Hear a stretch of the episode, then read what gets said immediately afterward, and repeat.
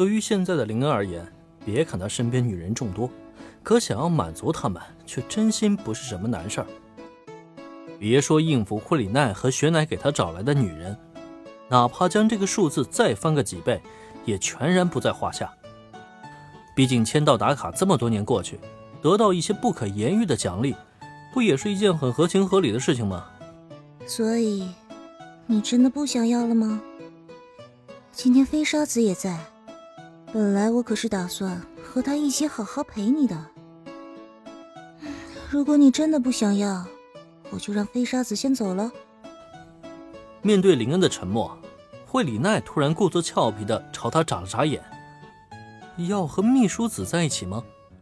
脑海中突然浮现出一抹身影，让林恩下意识的扯了一下嘴角。算了，身为男人，还是要忠于自己内心为好。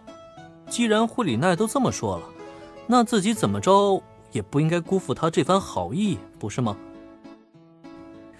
从志谢家老宅离开，林恩的表情是哭笑不得。这都算什么事儿啊？就说今天惠里奈怎么这么主动？感情是算好日子了，故意引诱自己努力耕耘，好怀上宝宝跟雪乃竞争。虽然说最后是轻松降服了这俩妖精，但仔细回味一下，却发现今天是白来一趟了。惠里奈和雪乃之间的关系依旧是没有任何的改善，这就让他相当无语了。不过还没等林恩再琢磨怎么缓和两个老婆的关系，下一秒钟他的手机铃声就响了起来。掏出来一看，手机屏幕上浮现的正是高坂碎奶果的俏皮靓照。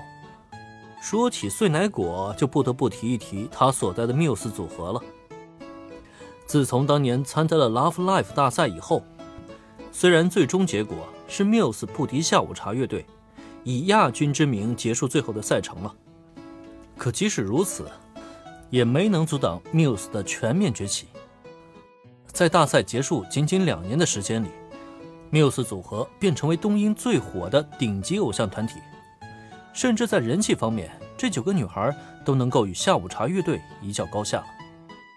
只是伴随团队成员的毕业，由于一部分成员并未想好今后的路该怎么走，这就导致了缪斯内部出现了许多的分歧，甚至一度差点解散了。不过还好，虽然经历一些波折，可最终。缪斯九人却并未完全分开，哪怕由于一些原因，大家并不能时时聚在一起，可只要心在，缪斯就永远不会消失。而这一次，碎奶果给林打这通电话，就是在时隔半年之后，缪斯九人重新聚首，打算召开一场纪念演唱会。作为对于九人而言最为重要的那个男人。林恩自然是受邀参加这场演唱会了，并要在这场演唱会上担任重要嘉宾。面对电话中的碎奶果期待的话语，林恩根本就无法拒绝。那就这么说定喽，到时候一定要来，千万不能再放我们鸽子。而且，等演唱会结束后，我们也会给你准备一个很大的惊喜哦，亲爱的。伴随碎奶果欢快的语气。两人对话就此中断，而听闻电话挂断前，听筒中传来的声音，默默收好手机的林恩是禁不住的仰天长叹。其实他已经猜到碎奶果口中的惊喜究竟是什么了。毕竟要说起这个，就不得不提起他当年所犯下的错误。啊，不，准确来说，也并不能算是他的错。其实，在东条西这个女人悄悄算计了他。趁当年某场演唱会结束以后，以庆功为名，将缪斯全员和林恩都聚到一起，大家一起喝了个烂醉，最后就发生了大家都能想象到的一幕。